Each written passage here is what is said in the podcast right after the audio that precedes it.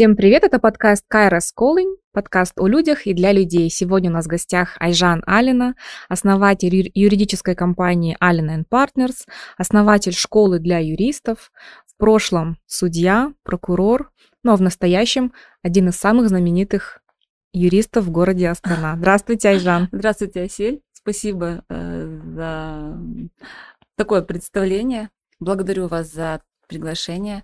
Э, очень интересная площадка. Решила попробовать себя здесь. Я залипаю на ваших сторис, и мне хочется, чтобы наши женщины, ну не только женщины, у нас просто 90% аудитории это женщины, чтобы мы были в курсе и были, ну, мы знали, нужен ли нам юрист, для чего нам нужен юрист, чтобы мы разбирались в вопросах каких-то, потому что мы живем в таком обществе, когда ты не знаешь, что тебя ждет завтра.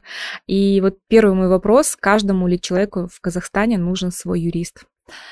Да, каждому человеку нужен юрист, и есть определенные жизненные ситуации, когда к, юри- к услугам юристов нужно прибегать.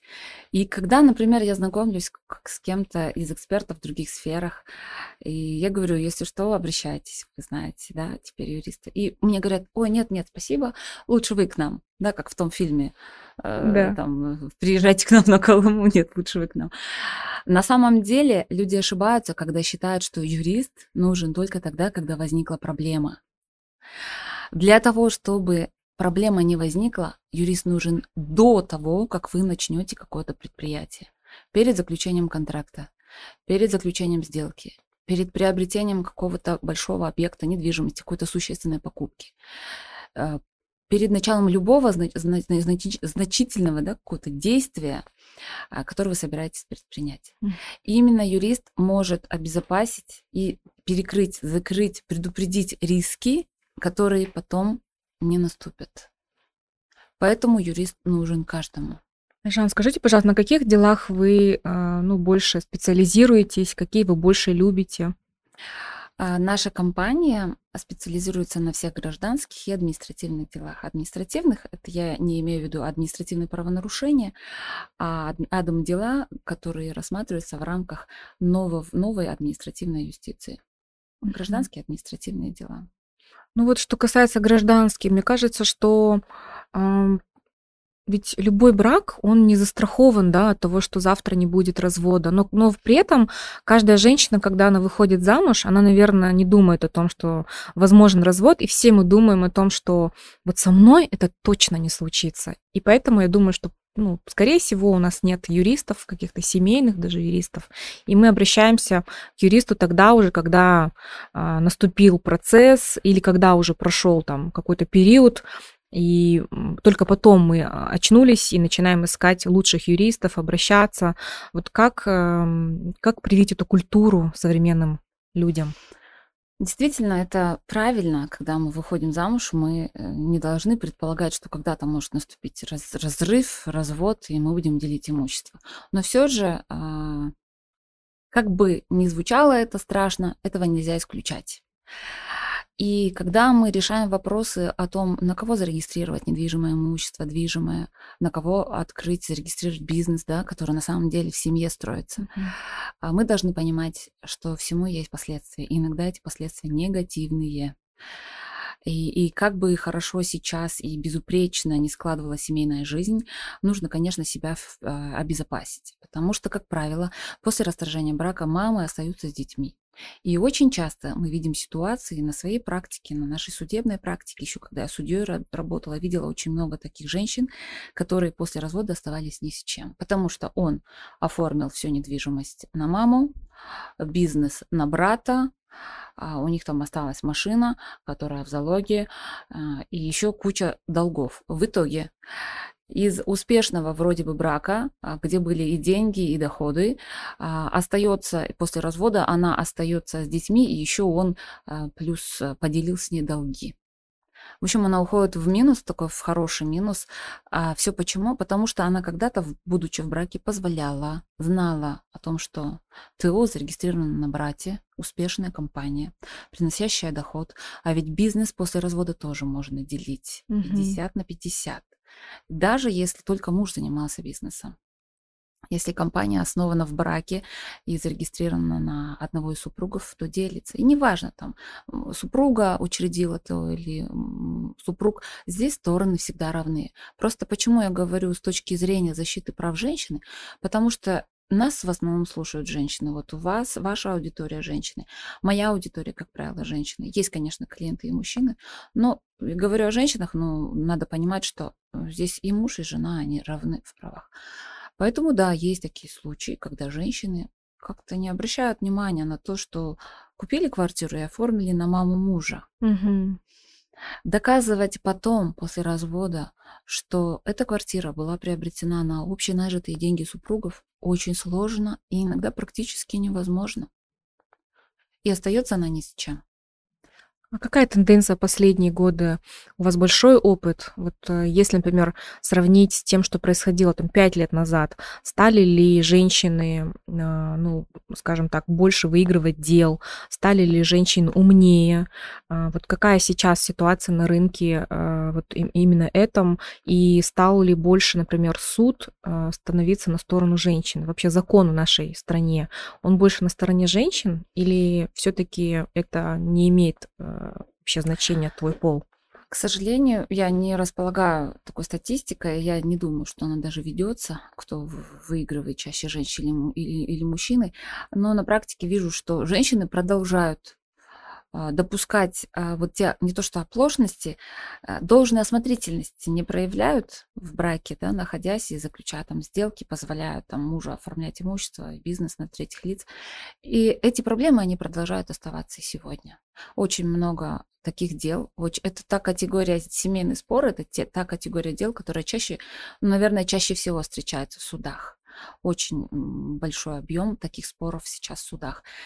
И что касается того, что же, в, принимают ли позицию тут женщины позицию. Нет, у нас в соответствии с законодательством Республики Казахстан все стороны равны, конечно. Mm-hmm. И э, это миф, э, что, например, детей всегда оставляют женщины. Так просто складывается, потому что дети, как правило, привязаны к маме. И Поэтому суд же выносит решение, если, например, спор идет о месте жительства ребенка. Суд э, такие дела рассматривает не исходя из точки зрения, кому лучше, маме или папе, а из интересов ребенка. Если ребенок, ну так вот сложилось, что он больше привязан к маме, он чувствует себя безопаснее рядом с мамой, а не с папой. Да, он с папой может там играть, а в безопасности чувствует себя с мамой mm. больше. То о, суд всегда оставит этого ребенка с мамой, ну, учитывая, конечно, другие э, какие-то моменты. Поэтому э, только поэтому мамы чаще всего остаются, дети, детей оставляют с мамами. А так, если это имущественные споры, раздел имущества там и так далее, нет, здесь суд не смотрит на пол абсолютно. Мгм. Какие Вот. советы вы можете дать женщинам? Вот сейчас, э, мне кажется, очень много женщин, которые выходят замуж уже в более таком осознанном возрасте, когда ты имеешь какую-то недвижимость, квартиру, машину. И вот, например, ну, условно, к 30 годам ты подходишь к этому возрасту, а, к этому периоду, когда тебе, ну, вот, нужно выходить замуж. И я сама даже с этим столкнулась, когда я выходила, думаю, а может быть, мне брачный контракт заключить? Ну, это же вот мое. А потом думаю, нет, он обидится. Да, ну, то есть включаются какие-то социальные вещи. А, и все-таки вот, эм, наверное, будет правильно, если женщина будет понимать, как лучше поступать, как лучше отстоять свои личные границы и как это объяснить, самое главное, второй половинке.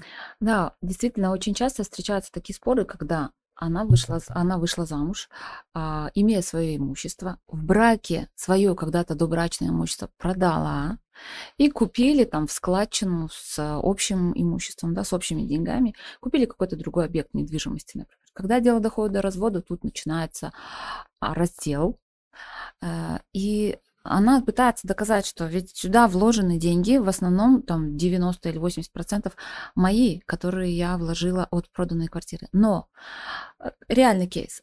Продала квартиру добрачную в браке, и в браке они купили новую только через год. То есть год эти деньги где-то болтались там в общем семейном бюджете, mm-hmm. и суд не смог установить Действительно ли на эти деньги приобретена общая квартира? Mm. Ну, э, женщина утверждала, что да, именно на эти деньги, они просто все это время лежали. На самом деле сложно доказать. Может быть, вы на эти деньги пять раз съездили в поездку, и этих денег не осталось, да? Вы их израсходовали на общесемейные нужды, а квартиру купили уже на общезаработанные. Тогда она будет делиться 50 на 50, а не 90 на 10.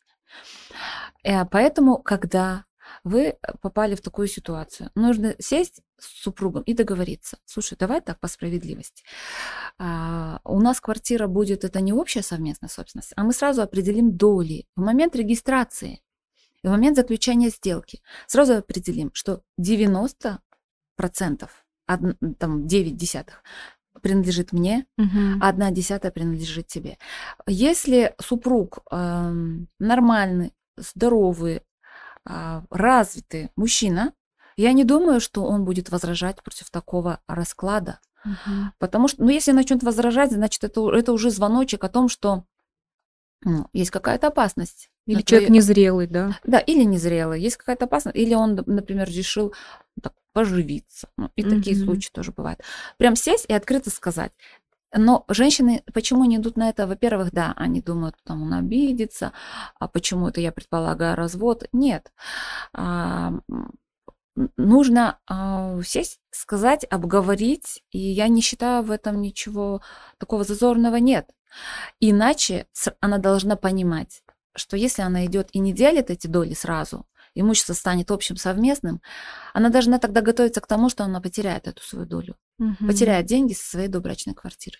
Либо она должна, если она продала квартиру, и тут же они купили общую, там видно. Сегодня угу. продали, через три дня купили. Ну, видно, что эта масса денег зашла в эту новую угу. квартиру.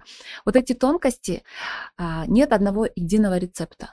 Придите к юристу, и проконсультируйтесь, как тут быть. Я вот хочу такие-то сделки там продать, здесь купить. В такой будет временной промежуток. Угу. Придите, проконсультируйтесь, мы все объясним. Как сделать так, чтобы обезопасить себя. Это, скорее всего, стоит недорого, да, в сравнении с тем, что Кон- ты можешь потерять. Конечно. Консультация стоит в десятки раз э, меньше, чем гонорар в суде, uh-huh. когда придется идти и делить и доказывать. В том-то и фишка, что лучше сейчас э, понесите расходы на консультацию. Это как походы к врачу для диагностики своего здоровья. Если ты вовремя на начальном этапе выявил кариес, то как один из ваших героев, э, мой, кстати, стоматолог, да? Рашид Газизович, доктор, да, хороший, а, он же говорит, иногда можно практически с минимальным лечением и с минимальными расходами этот начальный кариес вылечить, чем потом делать удаление, имплантацию это окажется в сто раз дороже. Жан, через вас проходит огромное количество дел, людей, судеб. Я думаю, что за свою жизнь профессиональную вы видели много эмоций. Скажите, пожалуйста, вы не потеряли еще веру в людей? Потому что суды, они же ведь, когда вот люди женятся, они одни, потом превращается кто-то в оборотня, да, ну, условно говоря. И вот как вы морально держитесь, э, как вы себя вот в этом всем ну, потеряли ли вы веру, или вы уже такая более, а, ну, такая, знаете, как врачи уже такие, они бывают с опытом, они уже безэмоциональные. А, такой вопрос мне задают иногда мои ученики-юристы. На самом деле это морально очень тяжелая работа. Вот когда я работала судьей, я помню такой случай. Мужчина, он был ответчик, к нему предъявлен иск 800 тысяч тенге. Он работает таксистом, у него там небольшие деньги зарабатывает, у него четверо детей, и он там говорит, да, я виноват, я допустил э, ДТП, но у меня нет таких денег. Ну где я их возьму? У меня четверо детей, я не смогу столько заработать. Ну, он зарабатывает чем может просто управляет автомашиной и там, частным извозом, да, а кто-то может, например, а, так поставить эту работу, что будет зарабатывать много. Но у него вот как может, так и зарабатывает. Там, что-то там его, его тормозят, и он подвозит. Мне было так жалко этого мужчину, но я была связана законом законом, я не могла там снизить эту сумму, у меня оснований таких не было законных. Я вынесла решение, я его встала, огласила, взыскала, и я побежала в свой кабинет и плакала. Мне было, это одно из моих первых дел, мне было жалко этого мужчину. А, очень жалко. Я думаю, ну что же он будет делать? Или он так проникновенно говорил, и он был искренен, он не давил на жалость. Это действительно такая была жизненная ситуация, тяжелая.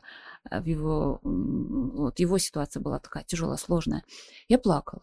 Конечно, мои старшие коллеги потом мне говорили, ты что, ну ты не можешь так через себя проносить каждое дело. И, конечно, это потом прошло. Это не значит, что я перестала, ам, как сказать, Стали более черствой. Да, это не значит, это э, я просто приняла это как мою профессию.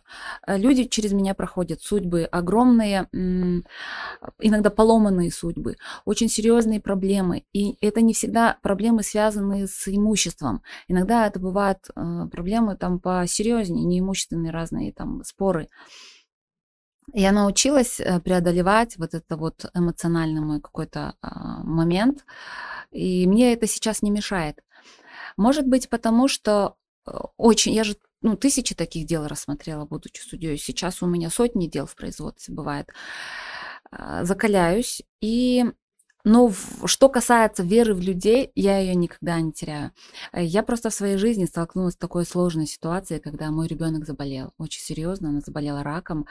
И тогда э, и требовались очень большие средства очень большие средства. Наше лечение тогда потребовало 200 тысяч долларов. Uh-huh. Это было три года назад, да. И мы тогда обратились к общественности. Мы попросили нам помочь. Это вот те сборы, которые периодически мелькают у вас в Инстаграме, которые вы просто перелистываете. На самом деле там э, горе, боль, страдания и иногда чувство безысходности. Иногда кажется, ну все, а, если ты не соберешь деньги, тебе не сделают операцию твоему ребенку. И, и я не всегда доверяю казахстанским врачам. Это мое личное мнение. И э, мы пролистываем, да, и я раньше так иногда делала. Конечно, я всегда старалась помогать, но никогда не думала, что это когда-то будет моей проблемой. Мы справились благодаря а, людям благодаря людям, это и граждане Казахстана, и за рубежом, мы справились. А, мы продавали где-то и папа моей дочери, и часть бизнеса, и мы имущество продавали. В общем, нам все-все-все помогали. Мы выстояли. Мы ребенка вытащили вот из лап онкологии, очень тяжелое лечение, там и химия, и пересадка костного мозга. У нее был рак крови, лейкоз. Э, сейчас я об этом вспоминаю, и я никогда, конечно, не забуду вот этой боли, страха, но я тогда видела, как много людей нам помогло. И сейчас я вижу, что не только в этой ситуации, я сейчас вижу, что хороших людей, добрых, готовых помочь, э, намного больше, чем плохих. Плохие uh-huh. есть, мы с ними тоже сталкиваемся, иногда это наши оппоненты. Но все же я верю в то, что э, хорошие, добрые люди есть, и они всегда готовы помочь. Поэтому я не опускаю рук, когда вижу опять какую-то какую-то несправедливость. Я понимаю, что это в наших силах. Если мы видим какую-то судебную перспективу, мы mm-hmm. беремся за дело, мы идем. И да, иногда мы не согласны с решениями судов первой апелляционной инстанции, но мы выигрываем в Верховном суде. Таких несколько споров было, когда мы доводили дело до Верховного суда, и справедливость там восстанавливалась. Угу. Поэтому я все-таки верю в справедливость. Верю Спасибо, в, я очень рада, что вы справились э, с таким большим недугом. Я не знала об этом. И когда я слышу такие истории, мне всегда хочется сказать, действительно, мы раньше были ну, мы же как-то вот привыкли, вот моя хата с краю, я как-то вот, меня это не касается, а еще нас э, приучили, что ты вот э, не прикасайся к этому, вот, ну, это тебя не касается, и чтоб там, ну, чтоб тебя это тоже, да, и вот эмоционально не привязывайся к этому. Но сейчас я понимаю, я помогаю тоже э, семьям годами, я понимаю, что если мы, мы действительно мы живем э, в Казахстане, где всего лишь 19 миллионов человек, и если каждый начнет просто быть более внимательным вот к своему соседу, а, к родственникам, к знакомому или к своему сотруднику просто, знать, что у него происходит, тогда, мне кажется, мы будем а, более счастливым обществом, более здоровым обществом. У нас же ведь люди, мне кажется, от незнания да, идут тоже тогда на такие меры, а, даже если мы говорим о, о каких-то, например, исках, да, это может быть от чувства обиды, от чувства несправедливости, а внутри человек может быть добрый, ну, просто он не знает, как по-другому. Он привык нападать. И вот он знает, что, ну, наверное, так правильно. Все ругаются. На самом деле так. И иногда я за подачей иска вижу, что проблема-то не в том требовании, которое в иске написано. Проблема в том, что конфликт сохраняется. Есть такие случаи, когда супруги после разводов друг на друга просто друг другу просто закидывают исками, только потому, что им не хватает внимания этого супруга. Они против были расторжения брака. и они придумывают разные основания для того, чтобы постоянно контактировать с этим человеком. Пусть не в хорошем ключе, пусть они уже не в браке состоят, но хоть какой-то контакт. Или насолить. Они не могут, отпустить, не, не могут отпустить, принять.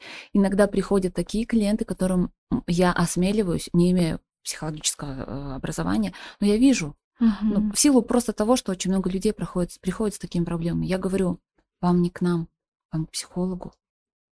У вас нет проблем. Вам надо к психологу, и вы знаете, поверьте, у вас эта проблема потом рассосется сама по себе, потому что вам надо принять ситуацию. Угу. Принять ситуацию. А вот что касается вот этой ситуации с дочкой, а, вы знаете, э, все, что не делается к лучшему, нельзя, конечно, говорить, что это к лучшему. Сейчас у нас идет очень серьезная реабилитация. Э, Ребенок э, до сих пор под контролем, да, мы постоянно ездим за границу и обследуемся. Но а, я получила очень большой урок. А, до того, как дочка заболела, я работала индивидуальным адвокатом. У меня было очень много дел. Я прям не поднимая головы работала. Я боялась брать помощников, адвокатов. Э, я думала, ну как я им доверюсь, а вдруг они там что-то испортят, неправильно подадут иск в суд, даже если я проверю, неправильно выступят в суде и так далее. Когда я приехала с дочкой домой, мы год жили за границей, после э, мы вылечились, все счастливое завершение этой проблемы. И я приехала домой, и я поняла, что проблем-то вообще у меня в жизни теперь нет. Страхи самые страшные, они ушли, а, все благополучно а, идет, ребенок жив, здоров, и все остальное мне просто по плечу. Нет ничего невозможного, что я могу сделать. После того чуда, которое свершилось, это очень сложно же, да, э, ну, вылечить рак. Конечно, мы сейчас говорим о том, что сейчас идет такой период, что он может вернуться в любой момент, но мы стараемся поддерживать, да. Но а, вот три года как ребенок, два с половиной года как ребенок в ремиссии, и после этого я поняла, что невозможного я не смогу больше. Ну, мне все по плечу. Я приехала в течение нескольких там часов или дней, буквально, почти сразу. Я помню, как я зарегистрировала компанию, наняла штат сотрудников, сейчас у меня юристы. Я поняла, что я, во-первых, больше не хочу на себе тянуть всю эту ношу, мне нужно научиться делегировать. Я больше не боялась открывать ТО, как у нас некоторые говорят, ой, откроешь ТВ, потом закрывать его тяжело. А зачем ты открываешь, начинаешь бизнес, если ты думаешь о том, что ты будешь его закрывать? Mm-hmm. Это, во-первых. Во-вторых, это несложно даже, даже если что-то не получится. Я приняла а, юристов, я им доверяю, и я больше не боюсь. Потому что самое страшное-то позади. И я поняла, что это для меня было уроком. Ничего не бояться идти вперед. И с тех пор я вижу, как э, ну, Всевышний, я не, не очень религиозный человек, но я верю, что есть Всевышние силы, мне помогают во всем. Все мои желания исполняются. Угу. Если, они, если я прошу, если я, ну, при этом не просто прошу и лежу на диване. Я делаю для этого каждый день что-то, хотя бы немного иду к цели и достигаю ее всегда. Поэтому просто для тех, кто сейчас слушает, оглянитесь, посмотрите, что было, посмотрите с тем, что вы, э, что вы имеете сейчас, посмотрите, какие страшные моменты бывают в жизни у других людей, поблагодарите Всевышнего за то, что вы имеете. Не бойтесь начинать бизнес, не бойтесь начинать какие-то новые предприятия. А пока вы не сделаете, не начнете, вы не поймете, нужно было это или нет. Даже если что-то не получится, споткнетесь, встанете, отряхнетесь, корону поправите, пойдете дальше. Бояться не нужно. Шикарный совет. Сколько сейчас у вас сотрудников? Сейчас у нас четыре юриста. А, ну, один юрист, а, я же их еще обучаю. Один юрист у нас, она стала самостоятельным адвокатом. И сейчас она с нами в партнерстве. В партнерстве. Плюс несколько юристов, с которыми мы работаем удаленно на аутсорсинге, они а, закрывают некоторые определенные моменты. Кто-то у нас специализируется на строительных лицензиях, кто-то на медицинских лицензиях. Это тоже одно из наших направлений, ведь мы работаем не только по семейным семейным спорам, ну и предпринимателей обслуживаем. Mm. Один юрист у нас есть удаленный, который работает а, в сфере регистрации юридических лиц иностранным участием. Там у нас и россияне, и Украина, и Германия, ну, очень, очень много стран, Великобритания, которые сюда заходят, предприниматели, открывают здесь бизнес, мы, mm. мы им в этом помогаем, а, юридическую упаковку, Сопровождаете, сопровождение, да? да. В общем, и несколько юристов работают удаленно mm-hmm. по проектам. Mm-hmm. Вот. А, вы знаете, вот э, такой вопрос у нас слушают по всему Казахстану, и я, например, не знаю, как выбрать юриста. Но я вот интуит, я человека посмотрю, например, я интуитивно чувствую. А, но опять же, это же не, ну, неправильно, потому что он же может быть непрофессиональным, может быть хорошим человеком, обаятельным. Как выбрать правильно юриста, чтобы он тебя действительно а, защитил, чтобы он был профессиональным. Как его прощупать на начальном этапе и не ошибиться? Угу. Ну, во-первых, специ... Э, юристы некоторые делятся по специализациям. Есть налоговые юристы, есть юристы, которые специализируются только по семейным спорам, и так далее. Да? Есть земельные юристы.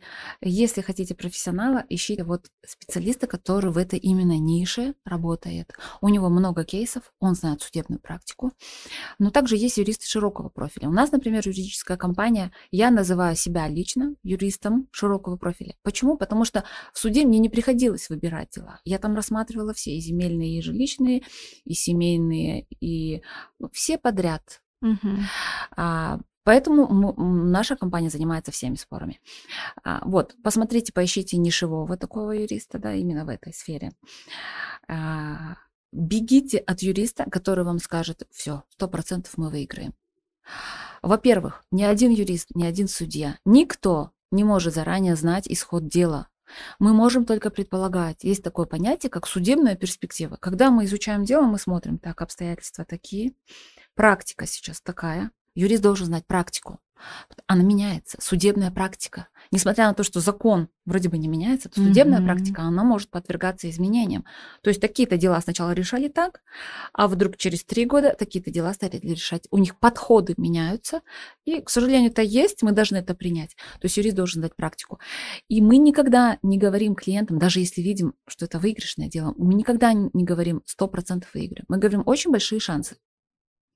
Потому что мы знаем практику, мы знаем, как такие дела рассматриваются, и знаем законы, естественно. Угу. И у нас были такие кейсы.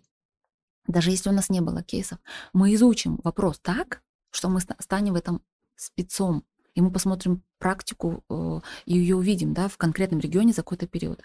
Но если же юрист говорит 100% выиграем, бегите от него, потому что он обманывает. Он не может давать стопроцентную гарантию. Во-первых. Во-вторых, закон наш об адвокатской деятельности и юридической помощи запрещает давать гарантии. Mm. Как и врачи. Ведь ни один врач, я всегда делаю аналогию с врачами, потому что очень похоже. Ни один врач не может дать гарантию. Да. Так и юристы. Бегите от него, это мошенник. Угу. А, что еще должно насторожить? А, каждый юрист готовится к консультации. А как делаем мы? Э, мы сначала уточняем, да, менеджер там перед тем, как записать на консультацию, выясняет, как, какой спор, и, конечно же, мы к ней готовимся.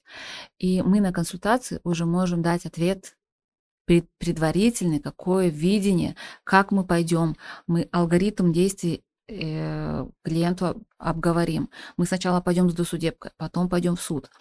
А, в суде мы будем а, обосновывать наши требования тем-то, тем-то. То есть мы, а, если юрист говорит конкретные действия, которые будет предпринимать, это хорошо, он уже у себя в голове поставил план, угу. и имеет план. Если же говорит юрист, все, давайте деньги, поставьте их сюда, угу.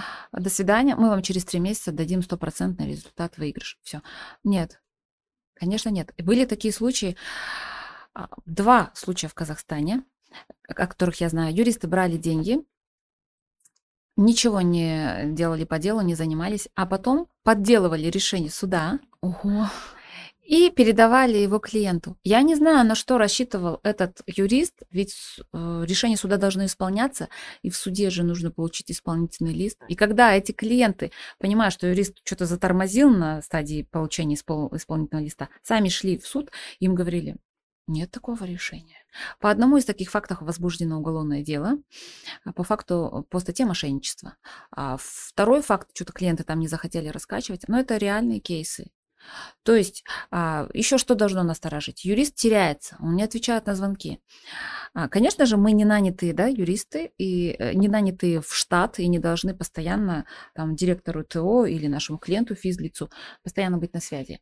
А, можно предусмотреть в договоре или устно договориться сразу. Мы разговариваем с, с вами при необходимости в рабочее время, если что-то очень срочное, завтра истекает какой-то срок, сегодня ночью появились важные обстоятельства, круглосуточно пусть звонят клиенты. Мгм. Мы завтра, потому что дело потеряем круглосуточно. Но если в этом нет спешки, то только в рабочее время, например. Да? Но если юрист абсолютно потерялся, а, то это уже говорит о чем? О его недобросовестности. О недобросовестности. Его нужно менять. Вот такие звоночки, на которые Мгм. нужно обращать внимание. А вот вы ук- упомянули про судебную практику, при том, что закон не меняется, да, и вот мне кажется, что в нашем обществе, ну, сейчас и феминизм больше развивается, и женщины больше о себе уже, ну, заявляют, и самоценность появляется, и как-то в обществе принято наконец-то поддерживать женщину, и женщину слышать, и женщина, ну, даже, знаете, мне кажется, некоторые, вот я, я как маркетолог смотрю просто на коммуникации, которые, да, разные компании а, выстраивают в своих там а, кампейнах. И я вижу, что идет такой упор на женщин, такая вот точка боли, что сейчас мы вот все за женщин. И вот при том, что ну, закон оди- одинаков, да, вот эта судебная практика все-таки поворачивается ли, ну вот становится ли наша женщина, скажем так, более защищенная в нашей стране? Вы знаете, наша женщина становится более защищенной, потому что она перестала бояться. Она перестала быть зажатой, она перестала бояться обратиться к юристу. Она понимает, а, что ей нужно сделать, чтобы получить защиту, поддержку. Если и все меньше и меньше становится тех женщин, которым говорит муж, не вздумай обращаться к юристу. Я у тебя там все последнее отсужу, детей заберу. Нет, женщ- женщины понимают, что они наравне с мужчиной. Они а, нанимают юристов, юридические компании, и которые их защищают в судах. Поэтому все же мужчины где-то уже должны сейчас понимать, что одним только напором на, и упором на то, что ты мужчина, то, что там мужик, да, сиди дома, там, я сам Мгм. все. Так уже не возьмешь женщину. А, жен- Женщины становятся не то, что умные, я не говорю, что они когда-то не... Они становятся более уверенными. Мгм. Они ищут поддержку, защиту, они обращаются иногда к своим родителям, если это молодая женщина, да, к своим родителям, они обращаются к юристам, профессионалам, которые идут и защищают их. Э, Сейчас таких, конечно, женщин стало больше. А больше стало примирений, вот когда люди решили развестись, а потом а, вдруг помирились. Я вспомнила один такой интересный случай. Я, судья, рассматривала дело о разводе. А, Женщина подала иск и очередной процесс. А, В общем, пришла она, и он так тихо сидит. Я говорю, вы настаиваете на расторжении брака? Она говорит, да, я настаиваю, я хочу развестись. А он так, ну, зачем же так, милая? Мы же сегодня ночью помирились. Конечно же, они примиряются. В общем, женщина тогда настаивала, но я так поняла, что они помирились, но она все еще зла. А, Она что-то не может ему простить. Я отложила судебное заседание. Не то, что настоящая женщина. я не то, что отложила. Я дала срок на примирение. Это законом предусмотрено. Дала там месяц или полтора, не помню.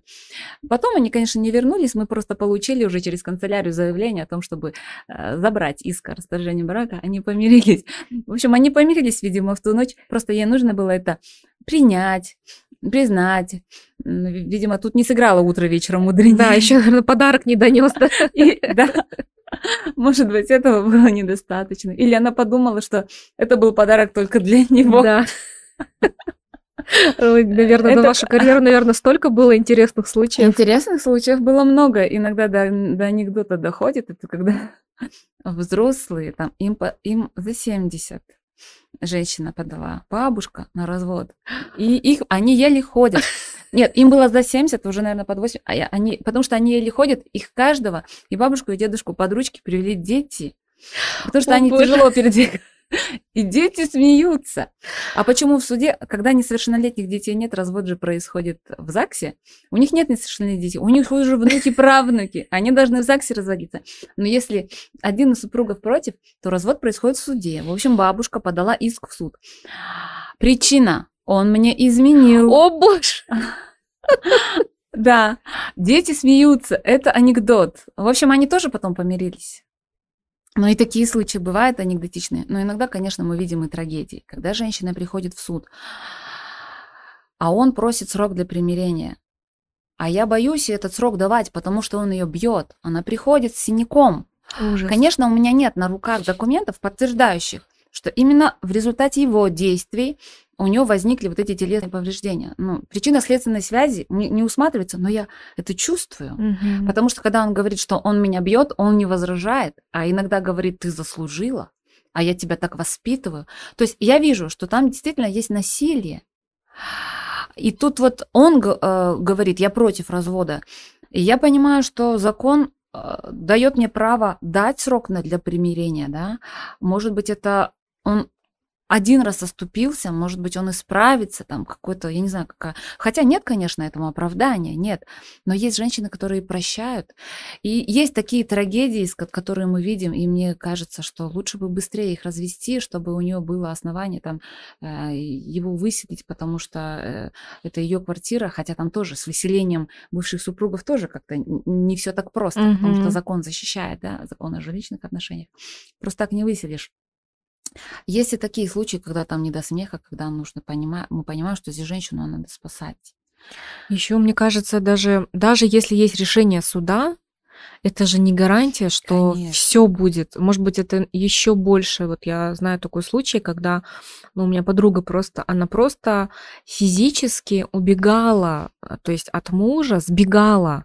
То есть она даже, она говорит, я не дождалась вот этого развода, ничего. Я просто понимала, что мне нужно ноги уносить, иначе, ну, просто я живой отсюда не выйду.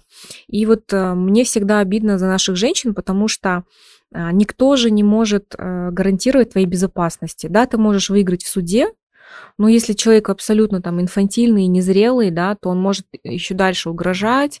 И вот в этом случае что делать женщине? Конечно, иногда женщине оставаться с детьми в этом же одном жилище с мужем, с бывшим мужем опасно.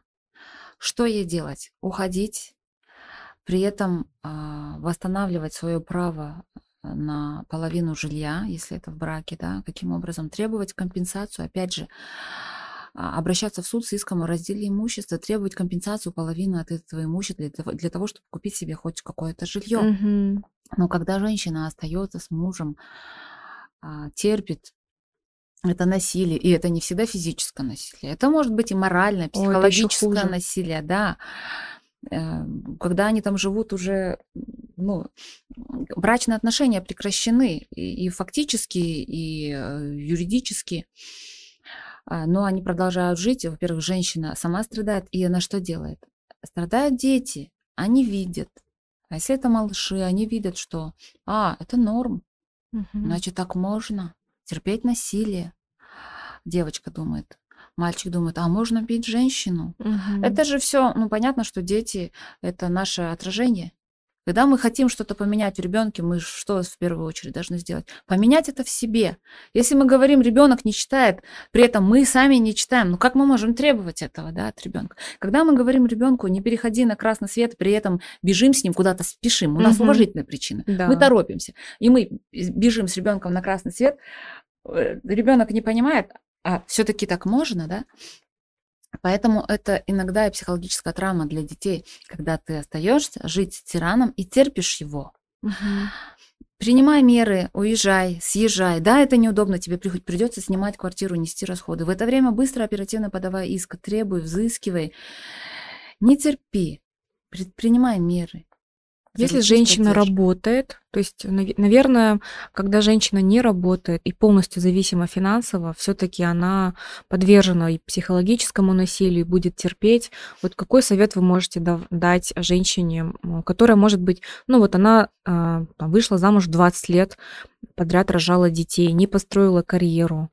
А, Что делать, если ты понимаешь, что есть какие-то звоночки, там, например, он начал изменять, или, например, он ушел в игры, и я вот, ну, женщина же всегда заранее принимает решение, там, за год, может быть, да, она его принимает, а потом она вот все теплее и теплее, и потом какой-то вот происходит случай, и она говорит, все, больше не могу терпеть. Ну, то есть вот когда ты только начинаешь видеть и примерно понимаешь, так, с ним я жить не буду, вот что нужно начать делать женщине в этот момент? Вот такие случаи, как а, такие диагнозы, как алкоголизм, да, вот игромания, это зависимости, они очень редко же излечиваются, от них очень редко излечиваются. И это ошибка женщины думать, все наладится, все наладится, и ждать, когда он пропивает очередной там телевизор, холодильник там, или проигрывает очередную машину, квартиру. Мгм. Что делать? Этот вопрос, конечно, не совсем юридический, но готовить себе а, платформу, а, готовить почву к тому, что ты когда-то будешь жить одна, самостоятельно надеяться только на себя, а, обучаться, иметь какое-то свое, знаете, а, прикладное ремесло. Как бы, как, что значит ремесло? Это любимое дело. Подумать, пощупать, распаковать себя, подумать, что мне нравится настолько, что можно монетизировать, готовить себя к этому. Mm-hmm. Может быть, начинать какой-то небольшой домашний бизнес. То есть не складывать, да, даже когда у тебя все хорошо. Мне кажется, если ты себя а, реализовываешь, в этом нет, нет ничего плохого. Даже если ты какой-то небольшой свой, но свой заработок будешь иметь, а, ведь это же хорошо. И ну, когда сложилась такая ситуация, когда нужно что-то делать, ты понимаешь, что ты останешься без э, средств к пропитанию, заранее продумывая это, не знаю, попроси совет. Сейчас столько коучей, столько курсов. Когда женщины приходят и говорят иногда, вот он не платит алименты, а ты что сама делаешь? Ведь ты должна понимать, что бремя а, содержания детей ложится не только на одного родителя, а на двоих. А ты что? Вот я потеряла работу, меня сократили. А что ты умеешь делать? Ой, да я не знаю, ничего не умею. Я говорю, ну, лепи манты, Открой Инстаграм и продавай. Ты умеешь это делать? Умею. Ну так и зарабатывай на этом. Здесь uh-huh. не нужно иметь какой-то высокой квалификации, большого опыта. Но посмотри, что ты умеешь делать, и продавай. Я не знаю, что такое. Сейчас столько бесплатных курсов по Инстаграму. Открой в Ютубе. Ты заблудишься там в них. Научись. Uh-huh. То есть иногда женщины тоже злоупотребляют и говорят, ой, я все не работала, он там меня бросил, я осталась одна. Встань, отряхнись, научись и делай. Ведь у нас только бесплатных обучающих курсов есть. Да, согласна. Просто не, не оставаться размазней. Не оставаться вот в этой детской позиции, да. что все виноваты. И я и сейчас... что тебя должен кто-то содержать. Да. Как мне одна э, подписчица в директ написала, у нас ребенку уже 4 года, муж меня не содержит. Как его обязать? Так извини, муж обязан тебя содержать до достижения твоего ребенка, твоим ребенком трехлетнего возраста. Есть такое понятие, как алименты на содержание супруги. Об этом женщины не знают. Я не знала об этом. Вот. А, есть алименты на содержание ребенка, есть алименты на содержание супруги. Когда женщина вправе требовать такие алименты? В период беременности и в период, когда ребенку не исполнилось трех лет. Конечно, там небольшие суммы, но какая-то небольшая сумма, она имеет право на нее рассчитывать. Там, э, исходя из доходов отца, мужа, там даже бывшего мужа, после развода, она тоже имеет право. Пока mm-hmm. ребенку, если развелись ребенку год, а, еще два года она имеет право от бывшего мужа получать алименты. До тех пор, пока не выйдет замуж. Да. Об этом тоже женщины не знают. Нужно э, говорить им об этом. Так вот, а там ребенку уже 4 года. И она говорит, «Э, могу я его обязать? Да не можешь ты обязать его уже. Ребенку mm-hmm. твоему 3 года. Ты уже можешь пойти работать. Мне нравится ваша честная прямота, потому что я тоже всегда против того, чтобы обвинять всегда мужчин. И это такое, ну вот коллективная инфантильность, которая, к сожалению, прививается с детства нашим девочкам, что все нам что-то должны. Мы должны всем, и нам кто-то всем постоянно должен, да. Э, и тоже мой совет всегда, идите просто работайте, и все будет нормально. А вот эм, кто к вам больше обращается, мужчины или женщины? Женщины. Женщины. Кто более стойкий? Женщины? Я не могу сказать. Иногда обращаются э, по спорам, по семейным спорам обращаются женщины. По спорам, связанным с бизнесом, обращаются мужчины.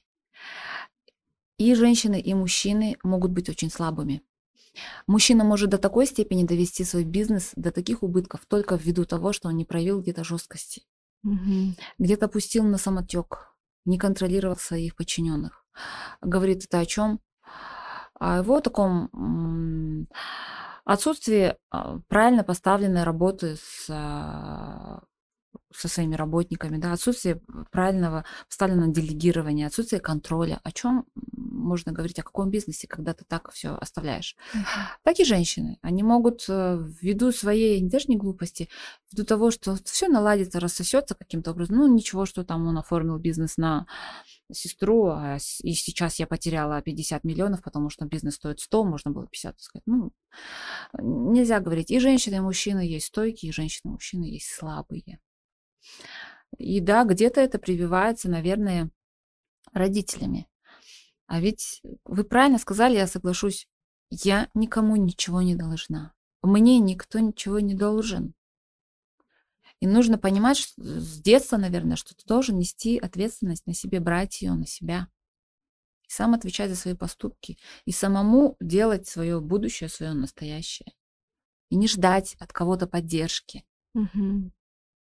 Ну вот, если, получается, к вам больше женщин обращаются, то когда мужчина, ну, например, женщина подала в суд на развод или куда-то, получается, мужчина все равно больше мужчине доверяет, да? Ну, то есть, чтобы он его защищал больше. Ну, то есть он пойдет скорее всего, к мужчине, чем к женщине. И у него срабатывает вот эта какая-то мужская солидарность, есть то такое. мужчина меня защитит, а женщина женщину всегда поддержит. Да, есть такое мнение, но при этом мужчины тоже к нам обращаются. И мы отстаиваем их позиции. Иногда мы видим, что их жена ну, страшная истеричка с ней, невозможно было жить. Угу. Мы же видим там и видео, и фото. К сожалению, приходится окунаться иногда в эту всю вот кашу, иногда грязь семейную, мы это видим, да. А, иногда мы видим, что, в принципе, обе стороны адекватные. Что мы тогда делаем? Мы не идем в суд. Мы разрешаем спор до суда. Мы садимся за стол переговоров. Если еще у нашего оппонента, у супруга, да, нашего клиента адекватный юрист, мы связываемся, встречаемся, разговариваем и говорим, давайте наших клиентов к миру приведем. Зачем нести сейчас эти расходы, миллионы гонорары выплачивать юристам? Угу. А, в моей компании очень высокие гонорары. Зачем? Может быть, эти деньги лучше направить на обучение ребенка? Это же их общий ребенок. На улучшение там благосостояния семьи, да? сэкономить, по крайней мере, не потратить. Иногда приходится а, прибегать, и иногда это удается. Мы заключаем соглашение о разделе имущества, там сразу прописываем алименты, кто сколько будет платить, угу. с кем будет жить ребенок. Мы сразу можем там прописать график, как будет общаться отец с детьми или мать с детьми. Иногда дети живут с папой, такое тоже бывает же. И мать выплачивает алименты. Обо всем мы можем всегда договориться, если адекватный и стороны, и их юристы. Потому что иногда такие юристы попадаются, которые судятся, которые не помогают своим клиентам, а судятся со мной. Mm. Они пытаются сказать, нет. У них спортивный я, интерес. Я умнее. Да, mm. нет. И когда я говорю, давайте стороны приводить к миру, 50 на 50, честно делить, они говорят, нет, у нас же тут ребенок. И опять же, ошибочное мнение, что если с мамой остается двое, трое, неважно сколько детей, то ей причитается больше. Нет, это имущество принадлежит только мужу и жене. И делить его надо 50 на 50, сколько бы у вас детей не было. Э, интересы ребенка защищаются алиментами и другими там какими-то да, вещами, но не разделом имущества. Поэтому иногда юристы здесь ошибаются и начинают, начинают перетягивать одеяло на сторону своего клиента и а, а, хотят отойти от начала равенства да, сторон в этом имуществе, от долей. Не хотят идти, а потом проигрывают. Mm-hmm. В итоге в минусе остается она. В итоге их общий ребенок, который недополучил какие-то плюшки, интересы, да, потому что мама потратила много денег на юриста. Mm-hmm. Ну, это очень глубоко, когда вы думаете о том, что можно на начальном этапе видите адекватность, когда вы можете, ну, помочь сэкономить эти деньги и направить, потому что, ну, я вижу в этом большой гуманизм и миссию вашу, и это говорит о том, что вы настоящий юрист, Спасибо. Потому что вы не ставите во главу всего деньги. К сожалению, Никогда. в наше время это очень э, такое, мне кажется, это сплошь и рядом. Э, мы сейчас живем в таком материальном мире, когда ну, все-таки вот, вот эта наша душевность и человечность, она, хоть мы и ругаем Советский Союз, да, но я всегда говорю, там всегда было, все равно было больше душевности и какого-то простой радости общения и больше любви, что ли. Сейчас все равно, да, все больше на деньгах построено. Ну, надеюсь, что все-таки в будущем будет по-другому, потому что дети, которые у нас сейчас рождаются, они уже другие. Но все-таки в нашем мире есть вот эти ценности, когда ну, я лучше на этом заработаю, даже если вы видите, какой исход будет, вы можете там, ну, этот процесс просто там продлить, да, могли бы, но вы этого не делаете. Да, э, вы знаете, я никогда не ставлю в первую очередь деньги, а, ну просто потому что, ну, не ставлю. Для меня это не э, цель. Если я примирю стороны, не то, что они помирятся, снова будут жить вместе. Нет, если они э, как два здоровых, э, нормальных человека, раз, э, нормально развитых, да, договорятся о том, что они поделят имущество так, без, судо, без судов, я очень получаю хорошее, ну, высокое удовлетворение от этого. Были даже такие случаи, что а, женщина пришла и говорит, я родила от мужа, от, от мужчины, он женат, сейчас не хочет помогать этому ребенку. Так, и говорит, давайте пойдем в суд а, устанавливать отцовство и взыскивать алименты. Я говорю, стоп, он женат. Вам нужна огласка? Нет, вот огласка мне не нужна. Я не претендую на него, мне нужна помощь угу. ребенку. И так как он отец, я хочу, чтобы он тоже участвовал. Что мы сделали? Я получила от нее письменную доверенность, и в ее присутствии, с ее согласия, позвонила ему. Угу. Обрисовала ситуацию, говорю, женщина к нам обратилась, готова нести расходы. И, к сожалению, эта ситуация может стать, э, получить огласку. Э, судебное извещение может прийти в ящик, да? Угу. Да все что угодно. Супруга ваша может увидеть смс от суда. Она может об этом узнать. Вот такая-то ситуация, там родился ребенок, что вы думаете, может, мы разрешим этот спор? Муж, мужчина встал на дыбы, ой, нет, вы что, какое, не, я не готов с вами это обсуждать, да пошли вы чуть ли не к черту. Все. Потом, через месяц, она мне пишет вот такое вот сообщение, Айжан, спасибо, он объявился, он понял, что в любом случае выиграет, мы выиграем. Он купил нам квартиру, угу. то есть он сразу закрыл вопрос э, жилья, жильем. То есть он, почему? Потому что я ему все риски расписала. Мы в любом случае выиграем. ДНК покажет, что, наш, что этот ребенок ваш. И вы представляете, какие негативные последствия это завтра принесет. Поэтому давайте по-хорошему. Но мы не просили квартиру, ни в коем случае не вымогали никогда. Угу. Мы говорили, э, примите участие в ежемесячных расходах содержания ребенка. Он пошел дальше, он купил квартиру, помог этой семье. Поэтому нет, деньги это не самое главное. Вы всегда были такой или пришли с опытом? Ну, я не помню, чтобы я когда-то ставила за, ну, деньги на пьедестал, да. Нет. Даже когда-то, я помню, у нас обворовали родительский дом, там вынесли там золото, там еще что-то, деньги. Мы тогда так подумали, спасибо Богу, что взял деньгами, э, что нас в это время не было дома, да. Где-то я понимаю, что где-то надо где-то отдавать. Ну, значит, этим мы рассчитались. А какие-то наши плюшки, фишки доходы. Ну, у вас сейчас есть школа юристов, и вы преподаете именно молодому поколению. Я просто вспоминаю свою молодость, и мне казалось, что я э, живу просто в стране юристов, потому что все вокруг юристы, но я думаю, что качество все равно того преподавания, оно было не таким высоким, как сейчас. Поэтому сейчас, вот, когда я вижу таких юристов уже с опытом, и они начинают делиться, открывать свои школы, передавать знания, прививать правильные ценности, да, когда я вижу вот этот гуманистический подход, не только коммерческие. У меня есть вера в то, что наша страна, ну, все-таки мы будем более такими осознанными, наверное. Вот э, вы сейчас передаете эти знания, и вот мне интересно, как вы к этому пришли? Как я к этому пришла? Когда ко мне начали, когда я начала набирать юристов, я видела, что проблема с высококвалифицированными кадрами. И тогда я начала набирать новичков, их обучать. Когда я видела, что они дают колоссальные результаты, они потом уходят и открывают свои компании, они становятся самостоятельными абсолютно адвокатами, становятся моими партнерами, я поняла, что из этого что-то хорошее выходит. Тогда mm-hmm. я основала школу для юристов, выпустила уже шесть потоков, потому что мы понимаем, что нам в университетах дают только теорию, а практика это совершенно другое и иногда даже далеко от теории. И скоро у меня будет седьмой поток, да, юристы получают колоссальные результаты, они открывают компании, они начинают свою частную практику, они зарабатывают свои первые миллионы. И вы не боитесь школы. растить, как, как сейчас принято говорить, это же твои конкуренты. Абсолютно. На самом деле рынок юристов у нас сейчас не, за, не заполнен квалифицированными кадрами.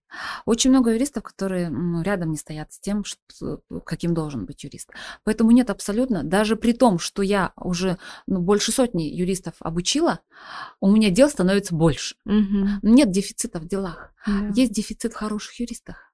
Поэтому я не боюсь взращивать, и я стараюсь давать им все всю свою практику, опыт, не жалею, раздаю. Вот буквально сейчас, пока ждала начала нашей с вами встречи, одна юрист написала, вот у меня дело по сервитуту, я вообще не знаю, с чего начать. Я говорю, так, сейчас, я отправлю вам, во-первых, э, свой иск, по аналогичной ситуации отправлю решение, посмотрите, там были такие-то доводы, вот так, такие-то возражения, вы все это изучите, если что-то непонятно, мы еще с вами это обсудим. То есть я даю от и до, я беру их за руку и mm-hmm. веду, там сопровождение несколько месяцев идет, я помогаю им начать заниматься юридическим бизнесом.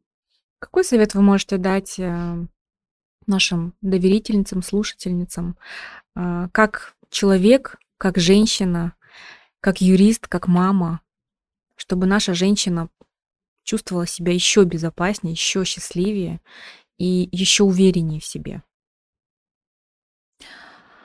Ну, первое, наверное, не бояться.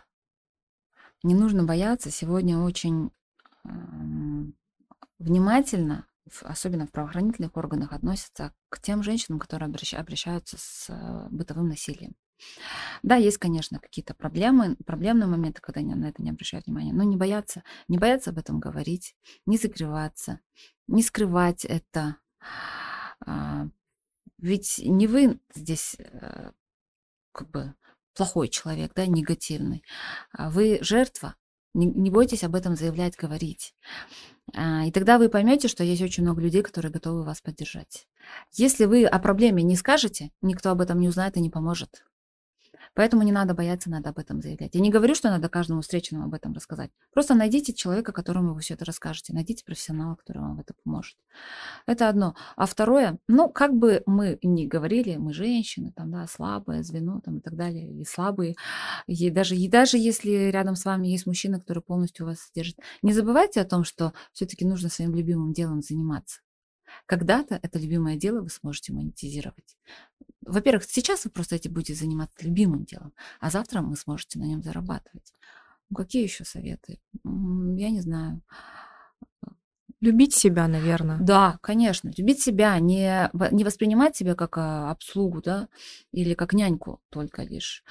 Задумываться о себе, потому что если вы будете счастливы, будут счастливы все члены вашей семьи.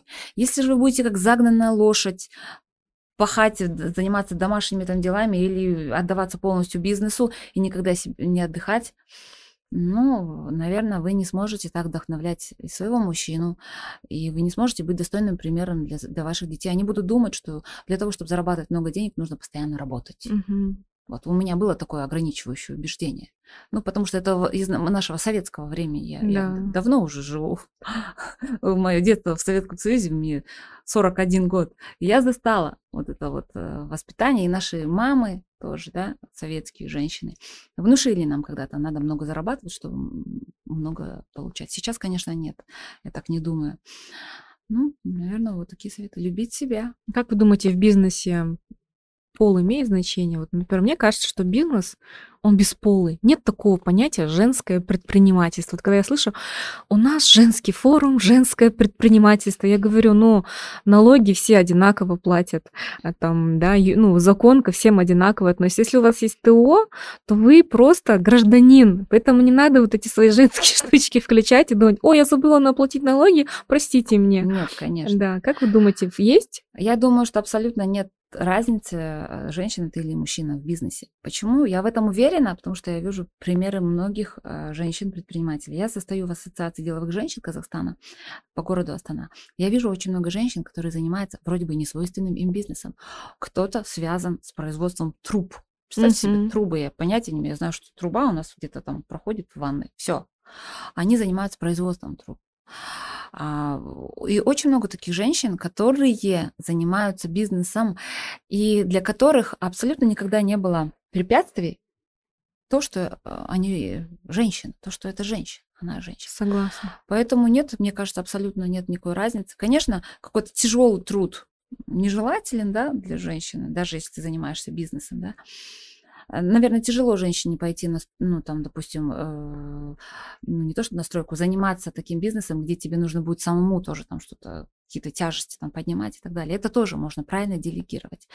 Если не забывать, что ты женщина, оставаться женственной, но при этом заниматься мужским бизнесом, то почему бы и нет? Почему бы и да? Да. Иногда мне говорят, что а, быть юристом, адвокатом лучше мужчине, мужчине. Да, когда речь идет о защите бизнеса, мы же защищаем бизнес в том числе. Это и заводы, пароходы, карьеры, месторождения. И иногда кажется, что это такой чисто мужской бизнес. Быть адвокатом, а, ТО, у которого есть карьер, и мы этот карьер сейчас пытаемся запустить и проложить туда там дорогу, да, а у нас куча оппонентов, которые против этого. На самом Мгм. деле это большие деньги, большой бизнес, и мы помогаем клиенту а, восстанавливать там свои права. И иногда кажется, что, ой, это только про мужчин. Нет ничего подобного. А, Я думаю, что я могу оставаться и женщиной, и при этом достойно защитить мужчину-предпринимателя в его таком как бы мужском бизнесе. Спасибо. Поэтому нет абсолютно никакой Да, вы прекрасный пример, вы меня привлекли, ну, ваш Инстаграм меня привлек тем, что вы вроде бы такая, ну, то есть, если вот не, сло- не смотреть, да, то есть, как бы не, понима, не поймешь, кто это, да, то есть, какая профессия, потом вы а, показываете свою экспертность, вы бывший судья, прокурор, говорите на такие супер, э, ну, серьезные темы, и при этом вы выглядите как женщина, и это так классно, это вот этот микс, а, это, мне кажется, то, к чему нам нужно всем стремиться. А, Я вас очень сильно благодарю за то, что вы к нам сегодня пришли. Я надеюсь, что наш подкаст был вам интересен. А, Поставьте, пожалуйста, нам лайки, комментарии, отметьте наш а, выпуск. И таким образом этот выпуск услышит больше людей, больше женщин и станут немножко грамотнее и счастливее. Спасибо вам, Айжан. Спасибо вам большое. Очень классная площадка. Классная идея. Я вот несколько э, подкастов прослушала с вашими гостями. Очень интересно. Так много всего интересного узнала. И я думаю, что большую роль играет эта ваша площадка и м, большому количеству людей поможет. Если я сегодня для кого-то а, тоже открыла, может быть, в чем-то какие-то вот э, моменты разъяснила, я буду рада. Если что-то вы недопоняли, то наша компания всегда открыта. Пожалуйста, обращайтесь. Мы всегда готовы встать а, и защитить э, и женщину, и бизнес женщины. Мы всегда готовы восстановить ваши права. Спасибо большое, Айжан. Спасибо. Всем пока.